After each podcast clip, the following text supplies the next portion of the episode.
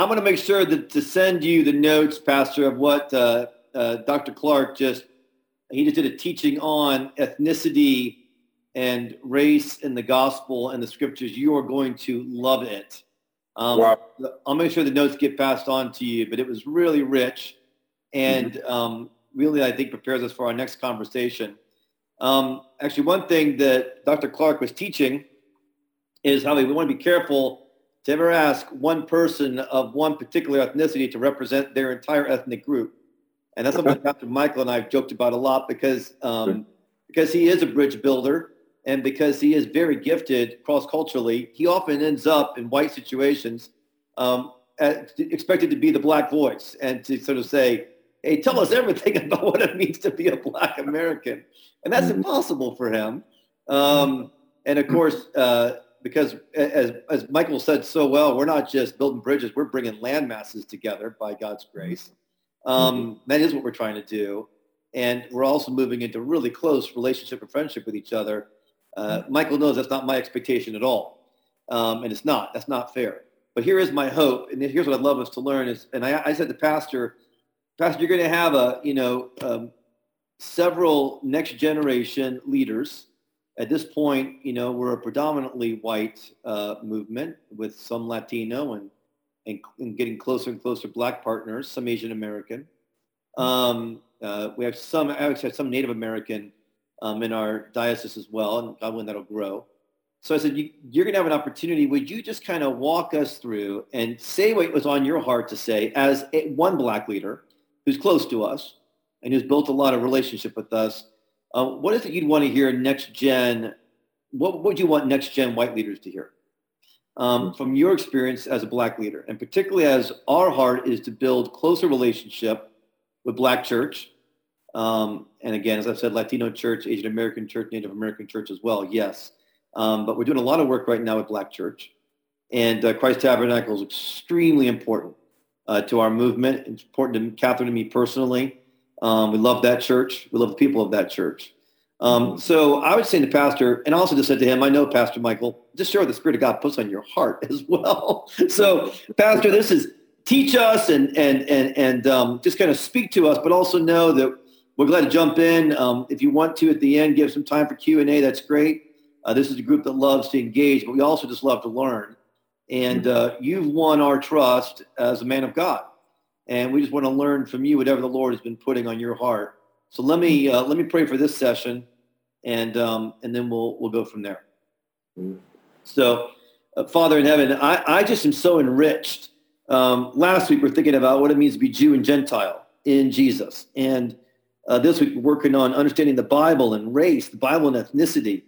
Um, Lord, we're so thankful that we have direction from your word. We're so thankful that we are of one blood in Jesus. Um, and we're so thankful, Lord, that by your providence, you're giving us really important, really close relationships. Um, we're thankful for Christ Tabernacle and uh, for this relationship you're giving us as an entire diocesan movement.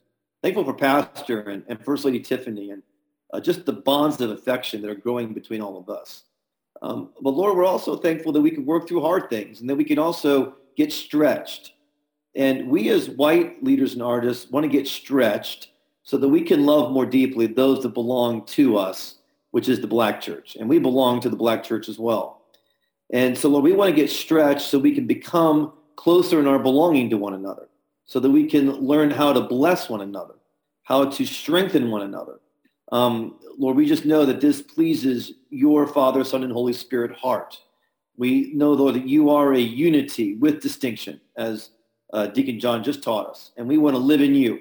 We want the church to live in you. And we just bless now Pastor Michael. Uh, we bless, Lord, all that he would share with us today as we seek to grow um, and develop this movement and be a multi-ethnic family. We ask all of these things in the name of Jesus. Amen. Amen. Amen. Amen. Amen. Well, God bless everyone. God bless everyone who's here and everyone who's uh, watching and who will watch. I'm assuming this is also being recorded too. That's right, uh, Pastor. Yeah. So God bless everyone who's watching, will watch, and uh, even down through the years, who who will watch years from now. Uh, I'm grateful to come and, and be a voice, uh, a, a voice with um, all of my brothers and sisters in Christ today. And um, you kind of said what I was going to say to open, uh, that black people are not homogenous. We're not a one homogenous group. You know, we're not one homogenous, uh, even within certain denominations, they're different from church to church to church to church to church to church to church. And so since we're not one homogenous group, um, you know, I speak from my experience. I speak from the things that I've seen. Seen a whole lot. I grew up in a black church, uh, have black parents. I have uh, a black cultural experience, uh, a lot stereotypical and a lot non-stereotypical. But the bottom line is uh, we're not all homogenous, but in Christ, there can be a certain level of harmony. And there are some cultural things that I believe can be uh, a benefit uh, when we all try to understand each other. Um, I know when you come, like for instance, uh, Bishop Stewart, you've come to visit our church several different times. And and others from Church of the Resurrection and from Cornerstone and other people have come to visit on several, several times. And it is very different uh, than uh, Church of the Resurrection or, or Cornerstone. Uh, it, it, it's just very different. But our church actually, when you put it on the scale of all the different black churches, we're a very moderate, conservative, and I'm not saying conservative as far as political. I'm as far as conservative as far as our worship expression. We're we're very mid-range. We're on the mid scale as far as worship is concerned. There's some church that will you go into and you think you were in a party or you think you were literally at a concert, a rock concert or something of that nature because I mean it's just so amazing. So we are good. We are a good our church is a good bridge for white churches because we don't want to throw you into deep water too quick, you know, but we're good for good for a good healthy balance so that we can show you that, wait a minute, they're not homogenous. Uh, we all are, are, serve Christ, but man, there's other levels and other innuendos and other nooks and crannies to this thing within the black, quote unquote, the black church because saying the black church is almost saying a disservice. It's really doing a disservice to um, what we really are as a church, not black church. It's just a church where you have a certain cultural group of people that are there. This is what I believe. I believe that pastors, teachers, evangelists, um, uh, uh, apostles, all of these people uh, were given as gifts to the body of Christ. And because they were given as gifts to the body of Christ, it depends upon the group that's there and the group of what that group actually needs. Obviously, uh, Galatia needed Paul. Ephesus needed Paul. Rome needed Paul. They needed them to come in. They needed him specifically at that specific time to build them, teach them, uh, uh, pastor them, and then to move on. Uh, Church of the Resurrection needed a Bishop Stewart. They needed that. They needed that. That group of people needed a Bishop Stewart at that time. So whatever that group of people needed, God gifted them with a Bishop Stewart. Christ Tabernacle needed a pastor like Michael Wright. So the gifts that I have and the acumen that I have, obviously that group of people needed that. So when you look at different churches, it really is based upon the needs of that group at that moment, at that time. And then the, I believe that God gives that pastor, if he's really a praying pastor, really seeking the will of God for those people, I believe that that specific pastor will pray into and preach into and teach into that specific group of people. So it's a little different than just saying, a black church. Well, what does that black church need? What do these individuals need at the moment, at the time? So to understand really what's going on in our communities, you really have to see the history of where we've come all the way up to where we are literally going. because we're going somewhere. We are we're definitely going somewhere. So I want to, if, if if possible, I want to just go way back so that to really give you guys a true understanding. Let's go way, way, way, way back into the real the realness of what it meant to actually uh, be black in this country, uh, so that we can understand what the needs are for the people in this country. Now, remember, remember something. If we're talking about um, individuals that were slaves, I'm talking about back 1600s, 1700s, 1800s, where we say that the beginning of African American history began here in this country. I believe it goes further than that. But the whole point is if we go there, what did those people need? What did those slaves need? What did their Jesus need to look like for them to receive salvation from this one? What did these people, what did white, what did white people need at that time? What did that, what did the different cultures need? What did the socioeconomic groups need at that time? I believe that God gives pastors to whatever the need is to the people at that time. So let's go and see what the need was. And then we can define what really uh, the black pastor historically has been. And now coming up to 2020, we can see even more needs and greater needs. And we can honestly, we probably can see that a lot of our needs now are the same. So let's take a moment. We're looking at the um, we're looking at the the historicity of of the the black pastor and understanding the black church and all of this. Many people have said that people should people of color ought to be grateful uh, that they came over here as slaves, leaving the dark continent, coming over to America, because at least even through their pain and hardship, they were able to meet Jesus. And uh, okay, that that that sounds that sounds uh, uh, theological, but it's not actual. It's not actual. We could have met Jesus anywhere on the planet. But the point being is this. In AD 70, when Rome came in and really dispersed the Christians out of Jerusalem, and just, I mean, just basically dispersed everybody out of Jerusalem, kicked them out. There was a heavy population of Christians that were there. And there was the remnant of people uh, that were disciples of Christ. The Christian church was strong in, in Israel at the time. But when they were dispersed out of Israel, Christianity spread all throughout the world, not just up in Rome, but many of them went over to Africa. In fact, the oldest uh, Christian church is the Ethiopian Coptic Church. So we know that Christianity spread throughout the quote unquote dark continent. And even if they did not know uh, Jesus, and even if they did not know the doctrine of Paul, they had an idea of what Christianity and, and even Judaism was like. In fact, if you trust, if you look at the migration of time, if you go down to South Africa and also over to Western Africa between Ghana and Nigeria at the slave coast on in, in the area of Togo.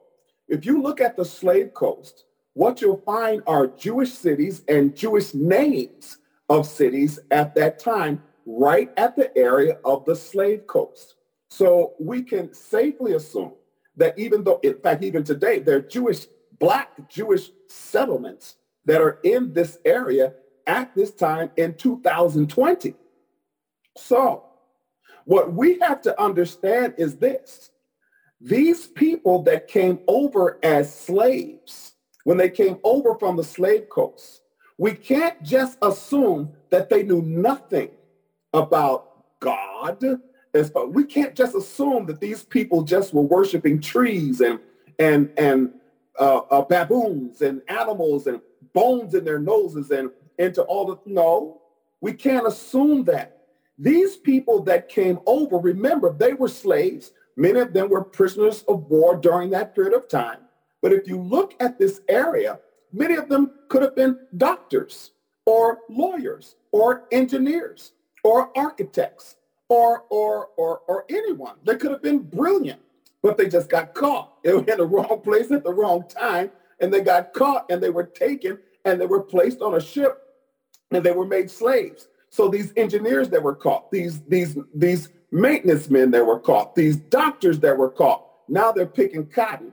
Now they're now they're picking cotton in Mississippi because the people over over here did over in the United States, they could care less what you knew over there. I need you to pick this cotton, pick this tobacco. I need you to build my home. I need you to do that. So understand something.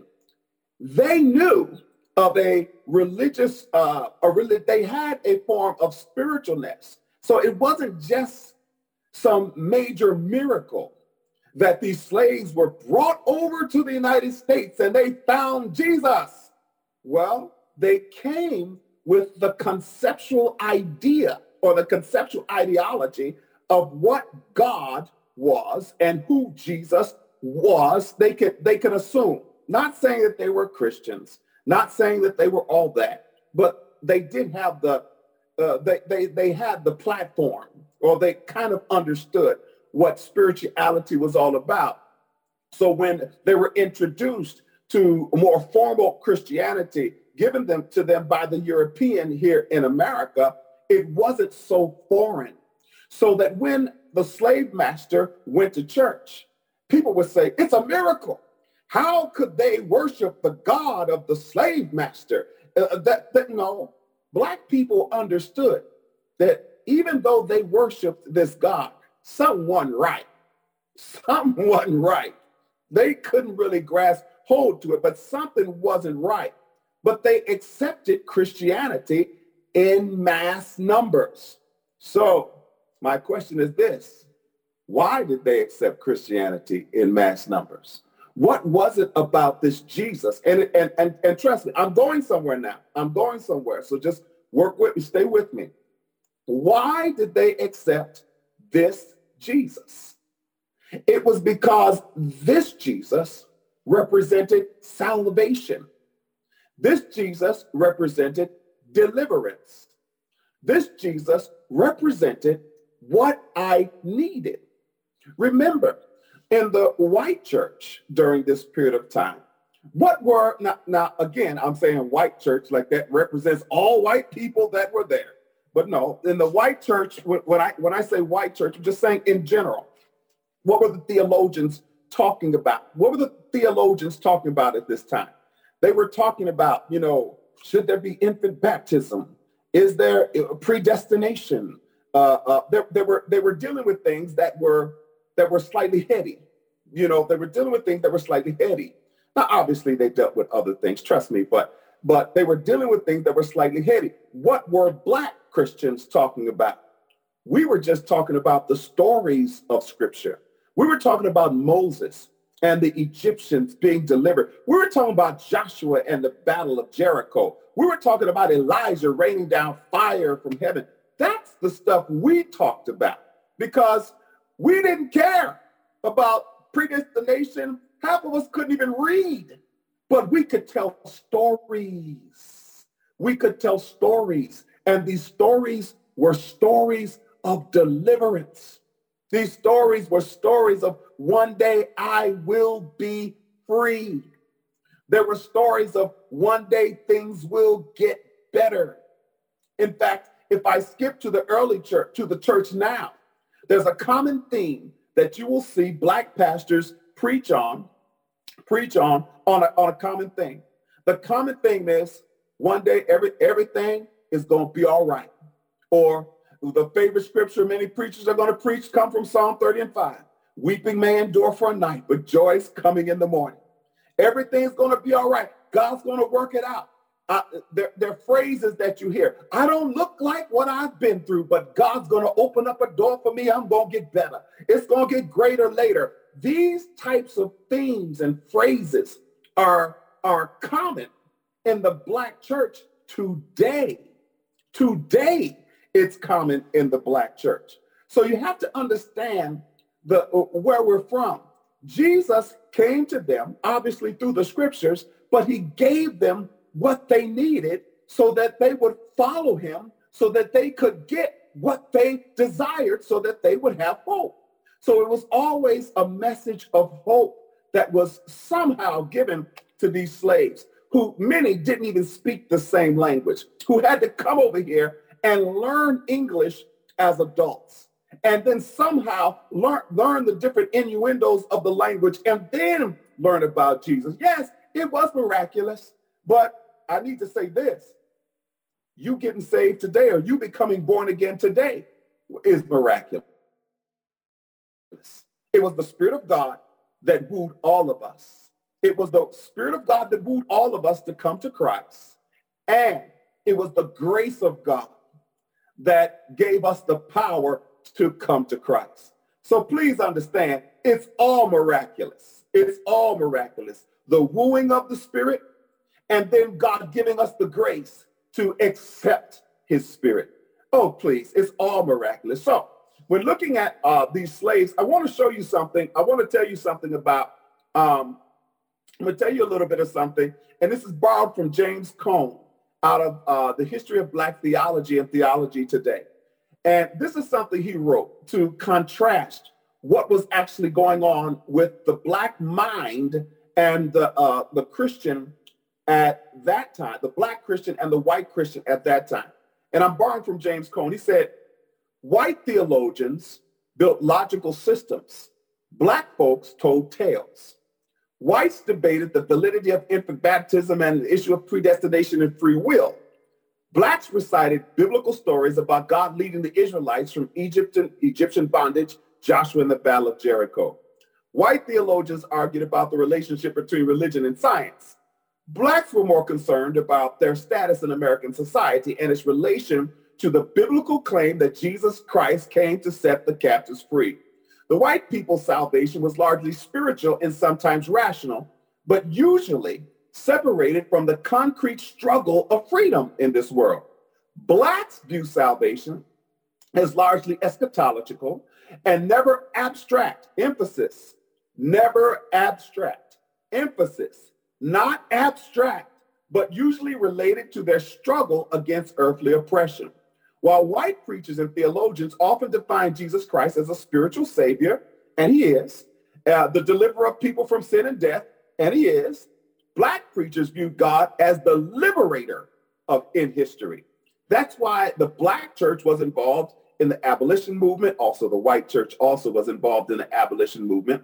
Uh, but in the 19th century and the civil rights movement in the 20th century, African Americans reasoned that if God delivered the children of Israel from Pharaoh's army and Daniel from the lion's den, he'll deliver black people from American slavery and oppression. So the content of their message was liberation, and they communicated the message through preaching, singing, praying, telling the story of how we shall overcome. Now, what kind of pastor do you think needs to be with a people like that? God, the, the black pastor, again, in general, the black pastor has to be able to meet the needs of those individuals, which is very, very, very different. Not better than, it's just other than. The black pastor needed to meet the needs of these individuals. So let me explain to you a little bit about what these individuals are, what, what we actually look like or what these people look like. Okay, number one, the pastor in, in the black church, and, and this really is leading up even to today, even though things have gotten a lot better. Uh, people are more economically strong. People have jobs. People have education. But the black in the black church, the the the pastor is obviously a shepherd, just like in the white church. You know, we're the under shepherds of the great shepherd, our Lord and Savior Jesus Christ. So we're the under shepherds of the great shepherd. But but also understand uh, that we're also considered fathers. Now, I hear all the time. This this is what I hear all the time that we are the church father. I hear this in the white church all the time that we are fathers and we, you know, we should be fathers to the to the people and all that type. You know, we hear that terminology, but it means different in the black church than it does in the white church. In the black church, when I hear uh, fathers, I hear I hear more so an individual that brings advice, leadership, counsel, guidance. That's the kind of father that I hear in the white church. But in the black church, it's way, way, way more intimate than that. It's way more intimate than just that. When I when they say father, it's just not for guidance and teaching and counsel. It's like, hey, dad, you know, like they're looking at you like you are literally not not abstract, but literally like you are my father. And and that's a role in the black church for the black minister that I think some white pastors would be a little bit uncomfortable with that. They'd be a little bit uncomfortable. In fact, how I talk, and this is just, I know Bishop Stu, you probably have heard me, and other people have heard me interact with some of, some of the people at my church.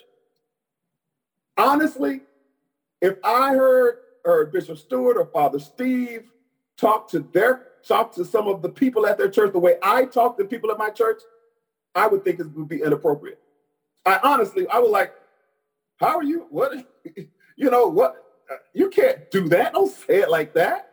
I would, I would honestly feel that way because I'll use, you know, we, we talk to people like they're our cousin. It's like my, my, my intimate friend, nothing inappropriate, like, you know, nothing, you know, funny, no funny business. I'm not talking that, but I'm talking about, I'll call the, I'll call the, uh, and I'll do this in front of my wife.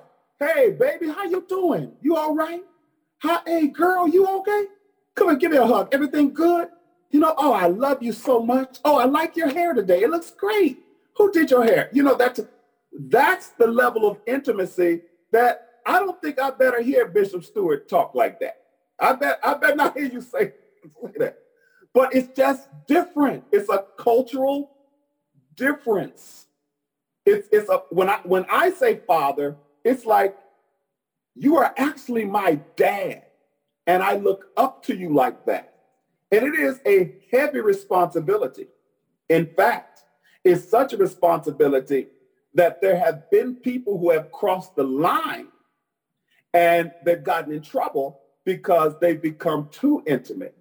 So you have to be led by the Spirit of God you have to know actually the position that you hold and the damage that can actually be done by getting too close. But yet the role of the pastor in the in the African American community has historically been like this guy is a part of our family.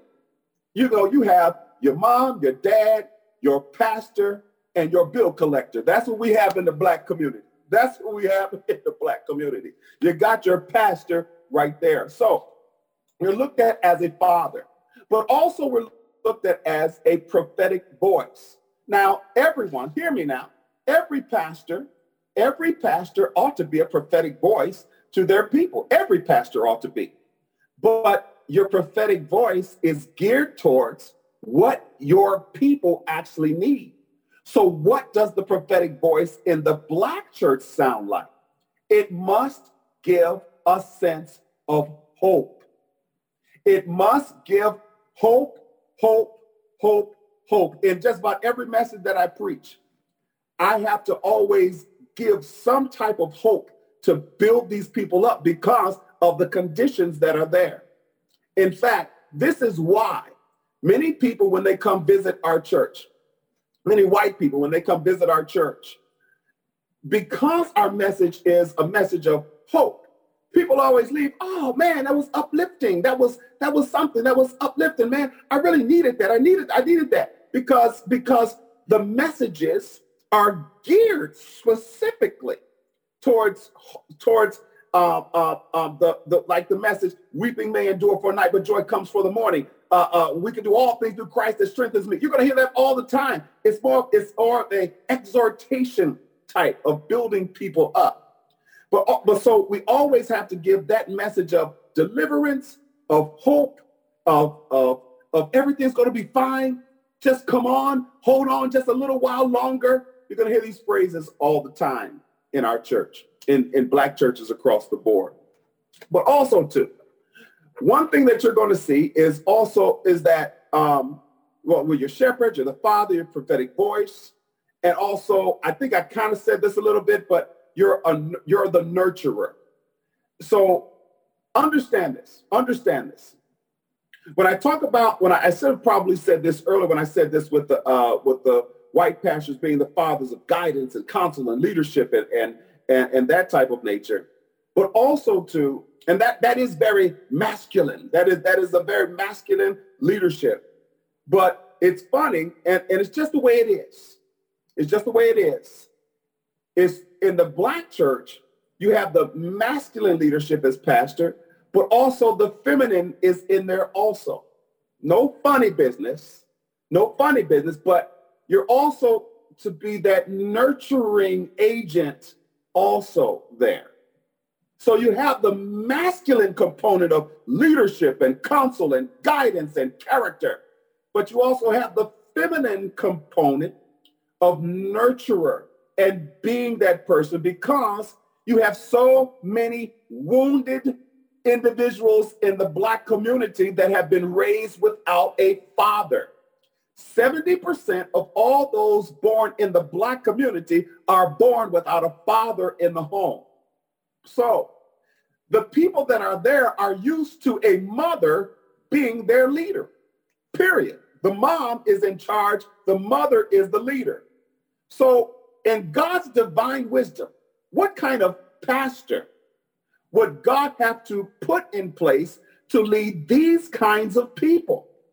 A pastor who has the components of leadership that people understand until you can bring them to the fullness of understanding of the scripture.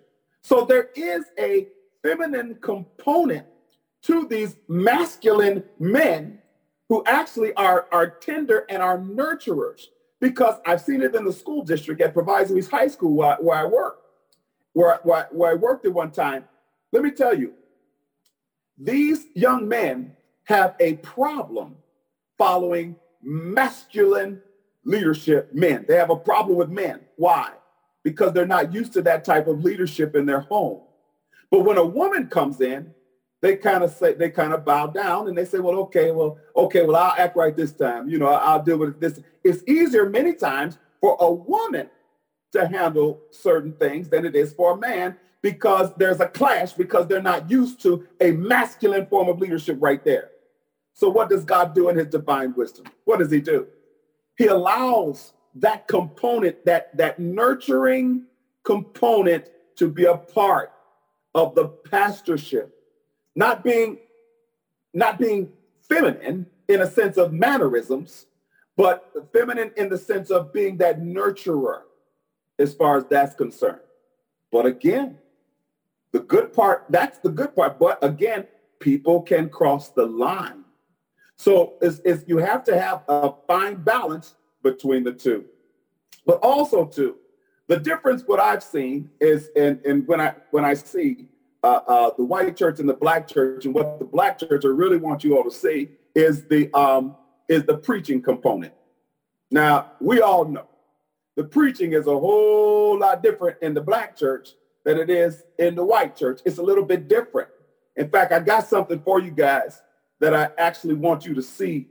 And hopefully this will bless you uh, the way that it blessed me. Now, now here's the deal. Uh, I'm going to ask, does anyone in here know about hooping?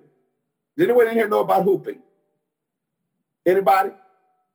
You can unmute yourself and, and just see. Does anyone know about, if you know about hooping, say, yes, I do. Give me a thumbs up. If you don't know about hooping, just like, I don't know what you're talking about.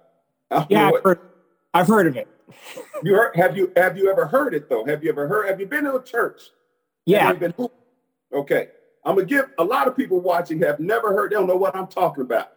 They think hooping is like a whooping cough or something like that. But I'm gonna give you something of the emoting that's necess- that's necessary in the black church. That man, I would love to preach in a white church every day because I wouldn't have to emote as hard. I wouldn't have to sweat. I wouldn't have to holler. And, you know, I wouldn't have to. But let me give you a good example. Let me give you a good example. And this man is a, is a doctor. He's a doctor of theology and highly intelligent. I mean, when I say when I say theologian, I mean true theologian. Let me show you this real quick. Big lock on the door. Let me show you this. Hopefully you guys can kind of see this. I'm going to uh, blow it up a little bit. I'm not technologically savvy, so it's hard for me to, um, it'll be kind of hard for me to uh, uh, lock on the door. make this so you can see it. But That makes me safe. It's not bars on the windows that make me safe. Do y'all hear me today? No, no, no. It- It's not a security guard at the front gate that makes me safe.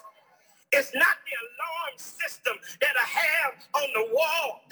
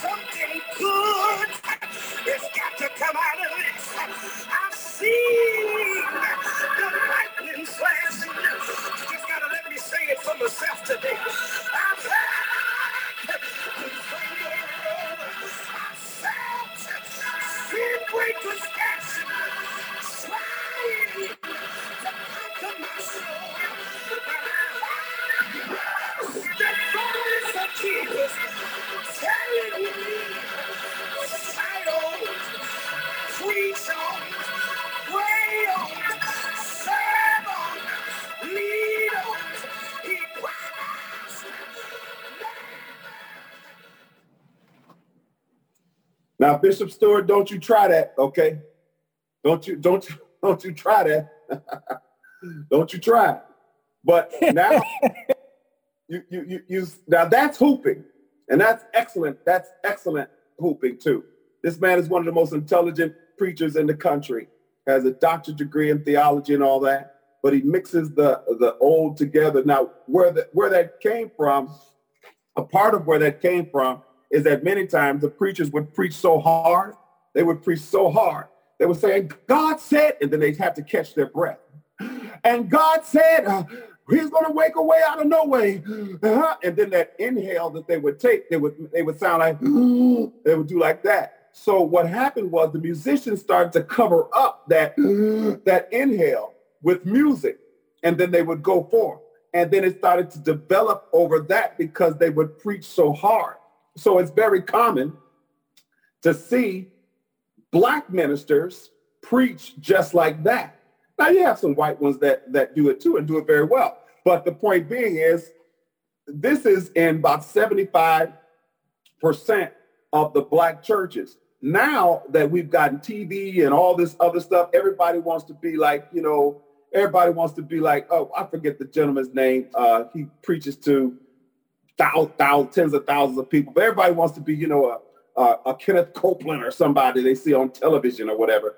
But the whole point, the whole point, um, um, what I'm saying is this: in the black church, it's very difficult many times to preach and to prepare for preaching because it's almost as if you have to perform. There is a performance element to that that makes it very difficult many times for preachers even to really get their true point of what they're trying to say across because there is a performance element that is there in the African American church. Now, I want to ask you a question, and just hypothetically, if you had to prepare a message and it really depended upon how well the people respond to the message, not the message itself, but the response at the end of the message was the determining factor of how well you preach. Well, I want you to think about that, how difficult that is. That element, whether it be right or whether it be wrong, that element is within the African American church because our churches, many of them, it depends upon, there's a lot of call and response. We call, we call out and people respond. You'll hear me preach all the time and say, come on, y'all got to talk back to me. Come on, let's talk, let's share, let's go back and forth. Well, in the in the white church, many times if people start talking, it might interrupt the preacher, might lose his thought or whatever, you know. But this is a part of what we have because we have a tendency of emoting. Remember, when we were coming up from slavery all the way up until now, a lot of us didn't have HMOs, PPOs, all this kind of stuff. We didn't have psychologists and psychiatrists and all that. If you wanted help, you went to your preacher. You went to your pastor. You went to your you, you went to the one who was over your church. So this this is how that relationship and that bond started to develop. But what we did, listen to me, is that we had an emotional bond that even comes out in our preaching, in our teaching, and, and how hard we went forth and how, how we went, how we went, um, how we went in with our preaching and how we went in with our teaching. So I hope that helps a little bit you to, I don't know, just to kind of grasp and get a picture of where we were, where we're from, and kind of where we are today. We are connected. We are, we work together emotionally, we emote. It's very important that we emote because if you don't emote, the people are so used to uh, uh, not uh, not uh, the people are so used to hearing colorful messages and and the emotion behind it that everybody in the church and maybe even the preacher himself would fall asleep while you're up preaching. But here also too, this is what I, I, I wanted you all to see. I, I really wanted you all to understand. Also, another portion of the purpose of the black pastor in the church. He has to be, in the black church specifically, his role is to be the creative mind of the church. Now, I know this happens in the white church also, but in the black church, what you'll see is this. You will have people uh, doing, uh, they're more open to people doing poetry in the service. They're more open to having dance in the service, more creative dance, uh, liturgical dancing in the service. They're more open to different kinds of music in the service and different kinds of singing in the service. I don't know, some even in some churches, uh, uh, they, they do mime dancing in the service and different things they'll do. You have to be the creative mind in the service. And with the younger pastors that are coming up in the African American church, you'll see some of this stuff happen every single service. Now, it may not happen in, in the white church all the time, but the bottom line in the in the black church is much more fluid in the sense uh, that we will we'll go we'll just go with the flow on however things go. A lot of times it goes against scheduling. If the music is good during praise and worship, you just keep on going until it's not good. You know, you just keep on just keep on going as long as the people are into it. There have been services that I where I when I grew up, there have been services where people have actually they the the the quote unquote the spirit gets so high and the people start preaching and people start when they start singing, they'll sing the whole service. They'll sing the whole service and they just will continue. even if it was if it was communion day, which was on the first Sunday, we just wouldn't take the communion that day. We would just sing and dance and shout the whole service. That's the nature and the fluidity of the black church that that's a little bit different than others. So hopefully this is uh, uh something that has helped and something that can, you know, kind of let give you a little bit of insight into what actually how the how we are, how we are. A lot more fluid, uh, uh, uh, creative minds. And, and I'm not saying that the white church doesn't have creative mind. I'm not saying that. But what I'm saying is that it's a lot more fluid. Do a lot more different things in the service. Also more intimate as far as fathers are concerned. And that prophetic voice that sounds like the voice of hope. That sounds like the voice of everything's going to be all right. So these are some things that, um, you know, I thought um, I thought would help, and some of the things that I thought would um, definitely be a blessing to my white brothers and my white sisters. So if we guys, if you have any questions that you'd like to ask or anything you'd like to, to share or anything you'd like to add, just unmute yourself and I can try to answer that question, you know, if there's anything, because I know I talked about a range of different things. But if there's any questions that you have, go ahead and ask. You're more than welcome to ask now. Anyone.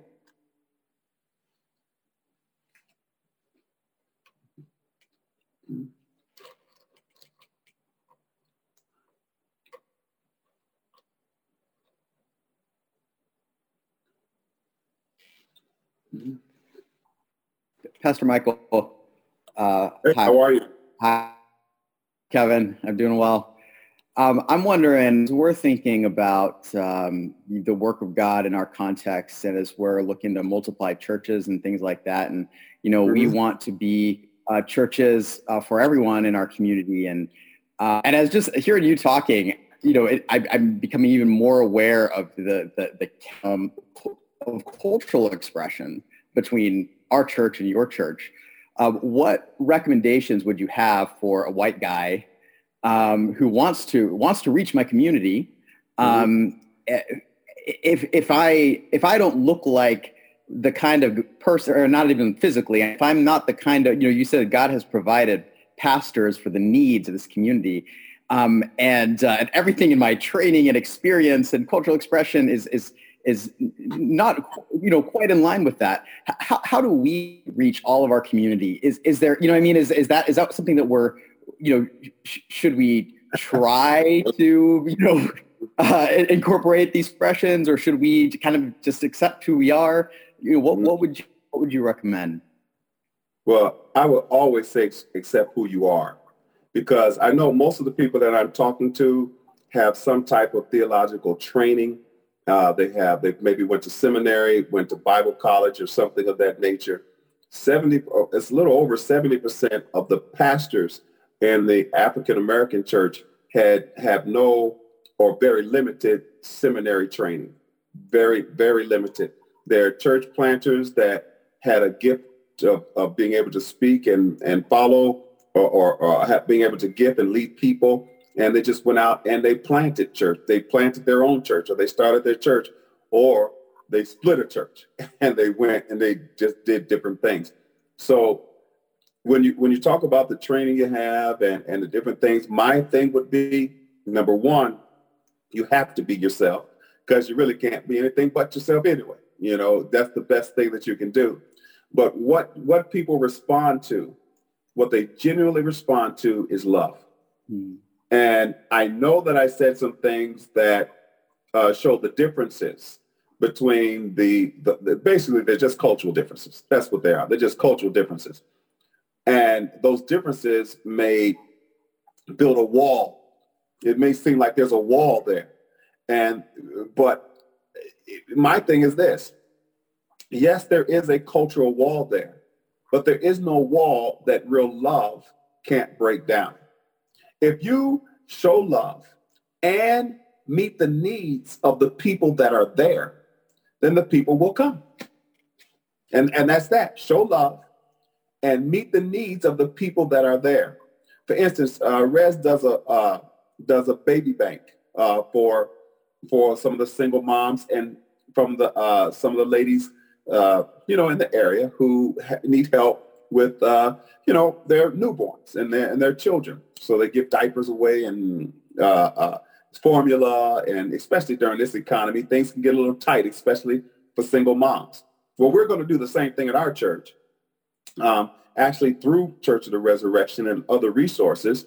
And be, why? Because there's a great need of that in our area. So what we're going to do is this. We're going to meet a need that's there. And when the people come who are meeting, who, who needs that we're meeting, we're going to just show them love. And when we do this on a consistent basis, the cultural wall will break. And I'm talking about you, you yourself, because it's not a cultural wall between, between us ministering to us. But if you were to go into your area and meet the need and then show love, real love, that crosses the line, that costs you something, then people will respond. Let me tell you, people will respond. It's almost easier for black people to follow behind a white pastor than it would be for black people to follow behind a black pastor sometimes. Or, or I should say, it's easier for black people to follow behind a white pastor than it would be for white people to follow behind a black pastor. You don't see that correlating much. You don't really see that correlating a whole lot. And that's just our country. That's just where it is. I'm talking about in general. Not I know there's specifics, but in general, white people will follow white people. Black people will follow white people, but white people have the tendency of not seeing their the, their lead shepherd as being a, a, a black person. So I'm telling you, in in your area, your community, I'm sure it's a mixed community of uh, different people where they are, where, where you are. I'm, I'm at Church of the Resurrection, so. Oh, you're at Church yeah, of the Resurrection. Yeah. So, so. But what, I'm thinking more as we as we look towards you know what's what's coming. Yeah. Okay. Well, what what do you? My question is this then. All right. Do you plan? What do you? Where do you plan on going? Mm. What do you plan on doing? Wherever you go, wherever you where, wherever it is, you show love and meet a need. But the problem with most people is this: they don't take the time to find out what the specific needs are. What they do is they come in with their preconceived notion of what they need to do instead of hearing the heartbeat of what the people are saying. And if they look at the media, they'll come up, oh, well, they need they need this, so they need to follow behind Black Lives Matter, and they need to do this, and the other. That's not how you find out what the needs are. You can't go to CNN and find out what the needs are. You have to go directly to the people walk into the school districts, talk to the principals, talk, go knock on doors, go door to door, and say, hey, what is it that you specifically need? But the problem with that is it takes time. It takes effort. And, and, and it's like, oh, it's a, it's a, it's a headache having to follow up and make a phone call and really to show how much you love and not give up and not grow weary in well doing. It's very difficult. But love goes the extra mile. Love does. That's what love does. And when you show that, and when whoever, I'm sure uh, Church of the Resurrection will have several church plants coming out and doing different things and, and with different people.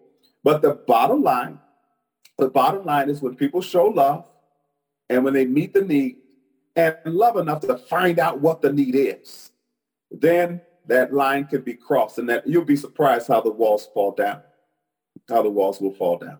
That's so helpful. Thank you. Yeah. Pastor, let, let me let, let, me follow up on Kevin's um, comment. So yeah, you've got several next generation leaders here who are going to help start new churches, start new churches themselves. And many of them are going to want to be in closer partnership, even as they start those churches, with a partner of color. That's going to be the hope for many of our next gen leaders. I'm very, very thankful for. Um, so they're going to want to, you know, by God's Holy Spirit leading, they're going to want to work with a, a black leader, a Latino leader, Asian American leader alongside. Um, for, for you as a black leader, what would you say to us? And I think you did some of this already because your, your background was extremely helpful, but me to point it even more, even more pointed. I know, I know you and you can be pointed and prophetic. Um, well, where do we as white leaders miss it? Where do we as white leaders miss and um, unintentionally, but end up offending black leaders, black church. Um, you know, you shared some of this with me in the past. Like, for example, one thing you shared with me in a conversation we had, I'll never forget this, what you said to me, Stuart, I, I just wish, you know, folks understood that we in the black church, we're heart people. And you actually spoke to that really beautifully today. We're heart people. Um, and so often it feels like white folks tend to be head people. Um, and another comment you once made to me, I, said, man, Pastor Michael, we just got to learn each other's cultures. And you said, hold, hold on, Stuart. I know your culture. I live in your culture every single day.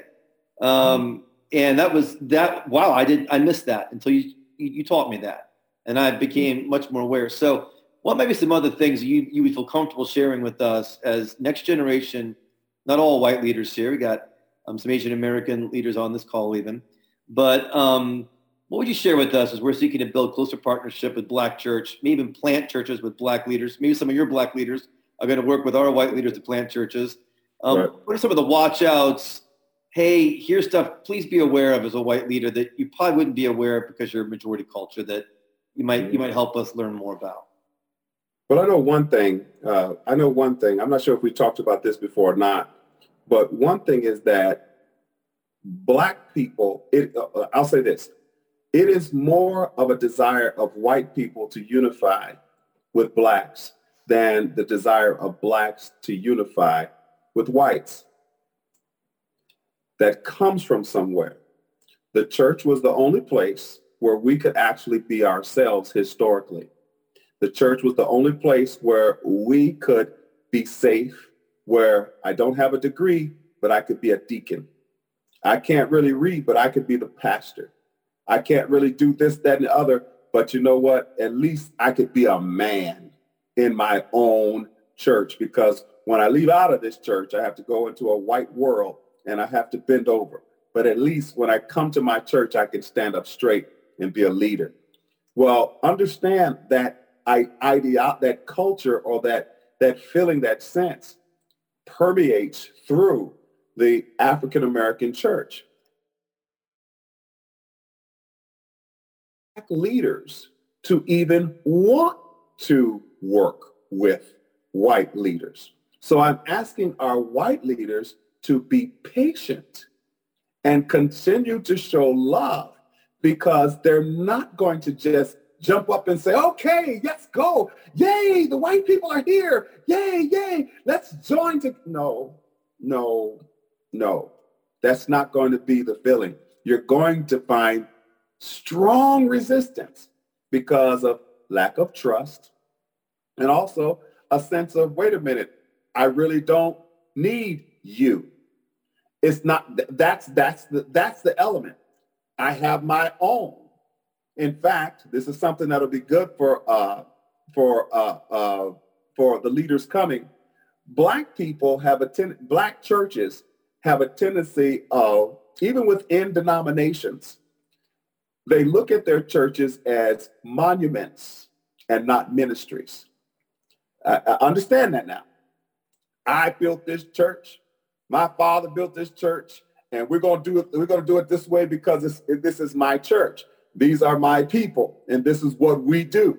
And really, they developed, or we developed in the African American church, uh, a, a sense of individuality instead of a sense of community. That's why you can have a 30 churches on one block. You know, uh, you go up and down Chicago Avenue, you have 30 storefront churches where somebody just started a church in a clothing store or somebody started a church in a in an old chicken shack. You know, they start they just start their own churches. It's the greater sense of individuality. So here comes, you know, uh, uh, you know, Mr. White Reverend your Father Father White coming and saying, "We want to join with you." It's like, well, I need you to know the first thing that's going to go through that, the first thing that's going to go through a black person's mind is why you want to join with me. How much it's going to cost? What am I going to get out of it? You know, uh, you know, this is the suspicion is going to be there. And I need you to be comfortable with the suspicion.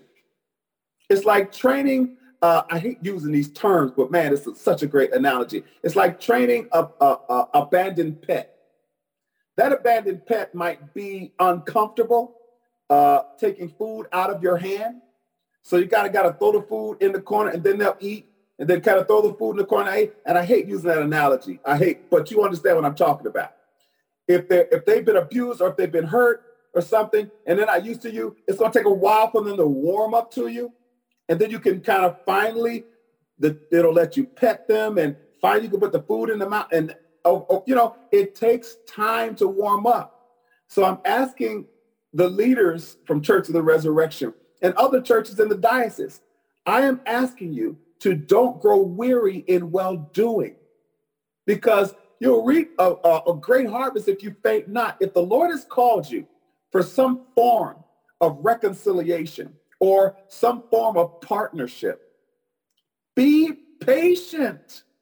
What blessed me was a couple weeks ago when uh, when uh, uh, uh, Bishop, you, you got up and you were talking about how sometimes it takes years for true ministry to develop and true, you, you have to forge relationships. You have to, you, you know, I didn't, I met my wife. I didn't marry her the next day. It took a while. It took a while for us to forge a relationship, for her to say yes. It's the same thing between two communities. So a lot of times with young leaders, it, they want things right now. Why can't they see the vision? Why can't they see that racial reconciliation is of God? Why can't they see? Well, you have to understand their perspective. They don't necessarily want to see. It's not the desire to. They got everything going. Why do I need you? Why? What? How come this is the purpose of God? So, uh, hopefully that hopefully that helps. Hopefully that's something that can help you know, hopefully that's something that can help. In fact, even in even in looking at our political arena right now, you have blacks that are, are Democrats, you have blacks that are Republican. And they divide over different issues. And they and they can't see, they can't see in between. They just can't see. They can't see. You got one group over here saying, well, we're pro-life, we're pro-life. And then you got another group over here saying, Yes, but we care about the living ones. We care about the living people, and we, we want social and racial reconciliation, and we want we want social justice. And and we can't see it, it's just things divide us. It's just so much stuff just divide, divide, divide, divides. But we as brothers and sisters in the in the faith, trust me, uh, we ought not be divided. We ought to be unified under the under the cross. But guess what? It's not always like that. That's what you got to see, and that's what you got to be cool with. And you have to be consistent, even though you don't see the results of it. Walk across the street. When we started working together, uh, when Pastor William first came into our church, nobody trusted Father William. Nobody, nobody in our church. It was just a white dude come across. Nobody trusted. Nobody, nobody said, and also myself included. Because I'm like, you know, hey, you know, nice, you know, good to see you. Glad you showed up. But, you know, what, what do you want? You know, what, what do you what do you want? Why are you here? You know, in my mind, you're cordial because we're Christian. We're, we're doing, but over a period of time, a relationship was built. And now after that relationship with that one individual was built and our church's fellowships, now I'm here talking with you guys now. It's all because of a relationship we built, but that took a few years to develop. Mm-hmm. Years. Be patient. Be patient. You know, if God called it, it'll happen. Mm-hmm. Pastor? Sure. Yes. I have a question for you. Mm-hmm. Um, I'm just starting out on staff at Church of the Cross in Hopkins, Minnesota. I wondered um, when you were talking about, especially giving us all the amazing background uh, of the Black Church, and then you were just talking about a white person coming into a neighborhood and saying, "Here I am," you know how much i'm really fascinated especially and i'm really trying to learn just a lot about the story of you know mm-hmm. the african american story uh, and how much do you see the um, the impatience uh, related to the lack of understanding of the story in our country our history and our heritage mm-hmm. how much do i see the impatience in what do you mean? Yeah, the, the, impatience. How much? How much do you feel like there's a relationship between the impatience that a lot of maybe white pastors have with the lack of understanding of the depth of the story? Yes, yes, yes. I, I, I can definitely see it. I, I know that it's there because people don't want to learn each other. People want to look and say, look, I have a Bible. You have a Bible. We're both reading the same Bible. We should automatically be on the same page. That's just how it ought to be. You know, I see this, you see that. I, I know John 3.16. You know John 3.16. We all should be on the same page on every other issue. Everything else is just periphery. We should all just smile and get along. Well, the Bible is bigger than John 3.16. And, and it took a while for us even to learn the value of that scripture. And definitely it's going to take a lot of time to learn the value of our cross cultures. But what I do see is a lot of impatience. What I see is this. I, I don't even see necessarily impatience. I see people just giving up and they don't even try, you know, and that's that's a shame because if people would just sit down and listen to the story, then they would find that that person sitting in front of them is much more interesting. It's much more depth to them. It's much more power to them. There's much more. There are people who didn't even understand. Uh, I don't know if anyone uh, in here understood hooping. They might have heard it, but to understand the depth of where that actually comes from, how these ministers, they would preach so hard and they would give everything they had that and to catch their breath, they were, that's why they called it hooping, because it sounded like whooping cough. and, and the older you got, the deeper the hoop would get because you'd be out of shape, you know. But that, but that, it, it, but see, what people do is when they hear black preachers preach like that, a lot of time they make fun of it. You know, they make fun of it because they don't understand where it came from, the cultural significance of it, and how it's been crafted into an art form. I wish I could hoop like that gentleman could hoop. I wish I could because I probably wouldn't even preach. I just hoop all day. I just hoop, you know. But the but but the beauty of it is that if you understood that, the next time you go to a black church and you hear somebody hooping, you know what? You're going to know more of why he's hooping than the people that are actually there. We're just used to the culture. We don't know where it came from. We're just used to used to hearing it. But now you'll be able to appreciate it. What I would say is this. I would tell I would tell people now, get to know what the quirks are and why the quirks are. Because then you'll appreciate the, the people better sometimes people do things and when they look on look on people and this happens to our own people too. We look at people and say ah, oh they're so ignorant. Oh that that they just you know they just doing that because they ain't got nothing else to say. They just they just you know i don't need all that hooping. Just teach me the word. Teach me the word all that. You know what? When we understand the beauty of that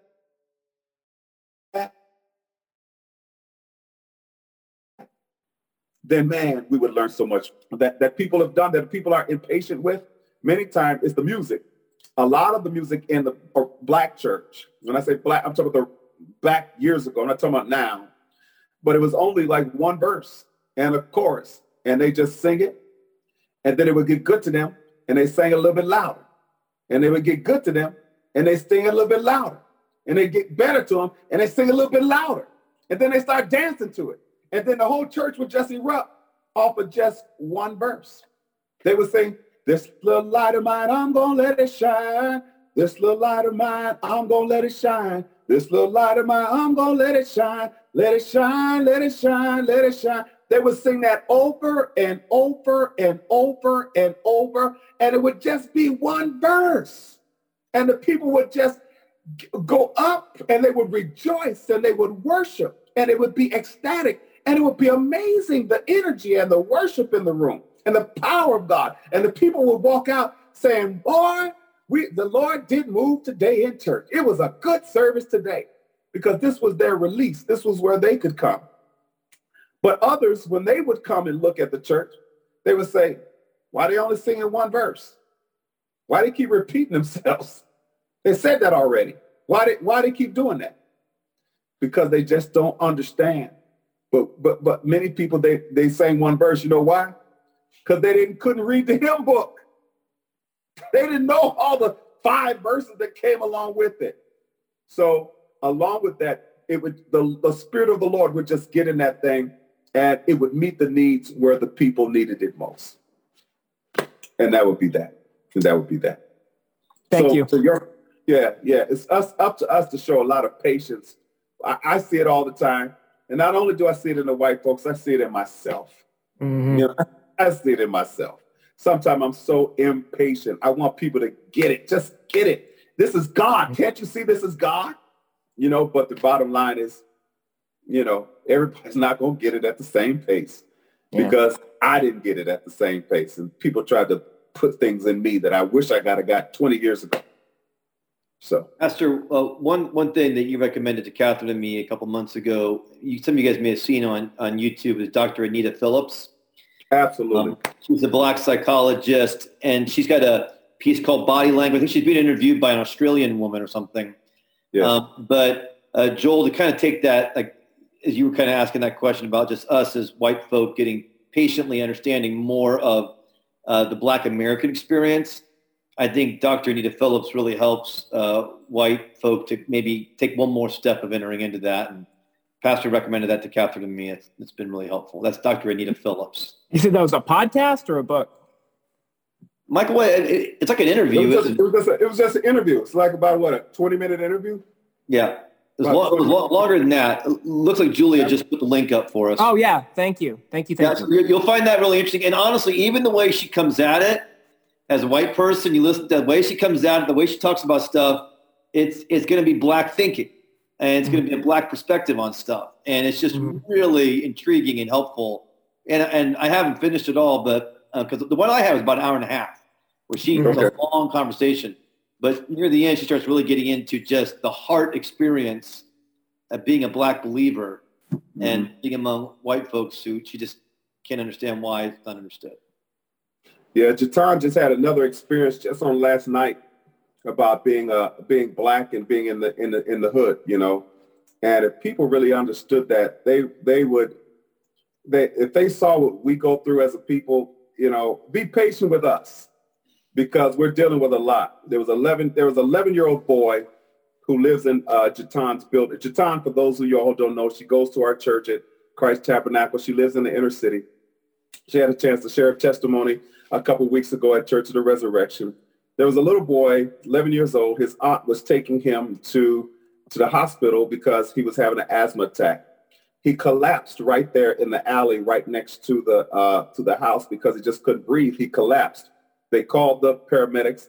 Now, Jatan is a nurse, and as she was walking by, she just, I mean, it was none but God. She was walk, walking by, and she saw the little boy there. She ran over, and there was also a medical technician that was there too. So the medical technician that just happened to be there, and a nurse that just happened to be there, and the little boy collapsed. She threw the uh, aunt her phone and said, call 911. Took about 10 minutes for the ambulance to finally arrive. When the ambulance arrived there, Jatan was pumping his chest and doing CPR. The boy could barely breathe. Well, when the ambulance arrived, the gentleman, he gets out and he just moseys over, walks very slow. He sees this boy laying on the ground. They're doing CPR. And Jatan has to holler, come on, come on. You know, come on, hurry up. He moseys over. It looked like he even walked slower. He moseyed over, took a look, looked at his eyes, and then moseyed back to the uh, ambulance, got two other guys. They did a little compression on his chest and whatever, then they took him on. It was very slow. It was like, I really don't care. Whereas if that same ambulance had been in Wheaton, or if that same situation had been there, they would have hurried over to this young man. And then, but this is what we see all the time. No, that's there's no law that's written that's systemic racism. So that what people say, that's not a law, but it is that type of behavior that we see all the time uh, because of the treatment that we get that you all don't get out there in the suburbs. And that's just the bottom line. You don't get that out in the suburbs. If that had happened out in the suburb, there'd be a lawsuit right now. There'd be a lawsuit right now. If you you're just you better hurry up. This person is in, a, and he was 11 year old boy, This was not a shooting or some gangbanger. It was a child laying on the ground. So what, what I'm saying is understand that before you come into a black community because all three of the paramedics were white males and it looked like they had this smarky look on their face. It looked like they didn't care in a life or death situation. It was so much that even Jatan was on her way to our, our Bible study. When she came in, she was she was in tears. She was just hurting. She, uh, you know, it was just, you know, this is what we have to deal with. This is what we deal with all the time. This is not going to be in statistics. You're not. This is not going to be a statistic that I can look at and say, well, this amount of crime happens in this area. This is not a statistic. This is just a behavior pattern that we have to deal with in our communities. So when you come with Jesus, when you come planting your church, or when you come doing ministry in the area, always have this in the back of your mind that people are going to look at you because Jatan's children were there also. So her children are going to look at you like that paramedic that took his time coming to that child. So please be patient. Please be patient with us. Be patient because you know, we, we got a lot. It's a lot there, man. It's a lot there. And here we are. Our goal is to bring Jesus.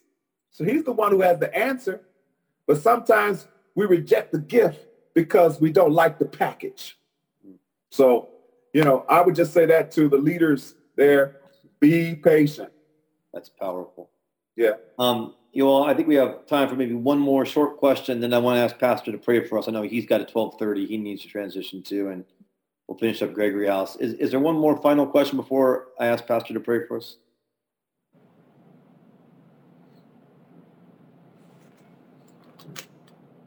Um, well, I guess I, I had a question. Um, I, Pastor, I really appreciated the um, critique about being uh, only a head like a mind people versus uh, being a heart people also. Mm. Um, so I'm conscious of that. This is sort of a, more of like a mind question for you, but I am really curious to know uh, what books or uh, work of art or um, music or or movie that has just really inspired you. Um, I'm just mm. curious mm. to know how you mm-hmm. Uh, it, you know what? It hasn't really been books or work of arts. It's been people that have been inspired me. It's been individuals that have inspired me.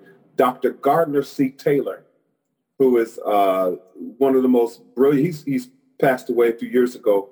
Uh, he spoke at our college graduation. He was uh, president of the National Black uh, Convention. He marched with Dr. King and all of these things. Uh, he is, uh, Time Magazine called him the dean of all black preachers. Time Magazine, he his face was on time. The only other preacher on Time magazine was T.D. Jakes, on the black preacher was T.D. But this man was on the cover of Time magazine as the dean of all black preachers. His preaching inspired me because it engulfed the fullness of the civil rights movement, the fullness of the Jim Crow, uh, because he preached during the time of Jim Crow, post-slavery, and also during the uh, civil rights movement up until this this new movement. He died, I think, maybe about five or six years ago.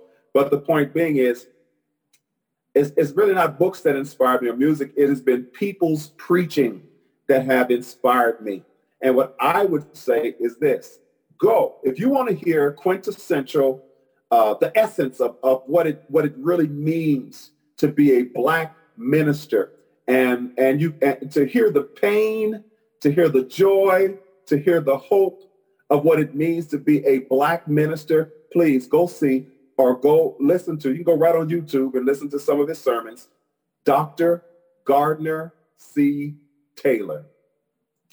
Uh, when, when he passed away, it hurt my feelings. I never even met him, but I consider him a mentor because I listened to him. I, I've listened to basically all of his messages, and, and uh, I tell you, it really blessed me. His voice blessed me because he had a prophetic voice. He had a voice powerful like a lion. And I tell you, it was just, he was an amazing man. So Dr. Gardner C. Taylor. Pastor, this has been amazing. Um, I am really happy with this morning. Um, just incredible teaching from Deacon John and Pastor Michael coming on and just being vulnerable with us and sharing your heart with us uh, means a lot to me. Um, so, Pastor, go ahead and, and, and pray us out.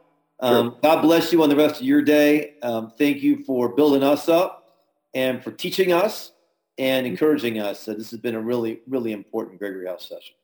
Amen. Let's pray. Father, I thank you so much for this time. I thank you, Lord, that, that you're here with us at this moment. I thank you that this session or these sessions, Lord, they will go on throughout time through the recordings. People will be able to listen to them and gain insight and, and gain something. Lord, I pray today that whatever insight we gain, whatever it may be, I pray that we're able to use that to firstly be better Christians and then to also be better ministers of your faith. Help us, Lord, to be patient with one another, no matter what the culture. Help us to be patient with one another, no matter what the difference is. But help us to appreciate one another because we're so beautifully different. We're so beautifully unique. Lord, it's going to take an eternity for us to get to know all of your sides, all of the side, and you give us a little piece of your personality in every ethnic group, in every person. So God, I thank you for us being able to come and share and being open enough to be vulnerable enough to be able to hear both sides of the story. So we thank you and God, we honor you. And I pray your blessings over us now. Let your face just shine upon us and let us go forth and genuinely, genuinely take what we've learned, meditate on it, let it just stir in our spirits, and then allow us to go forth and share your faith and share your gospel to whomever will come.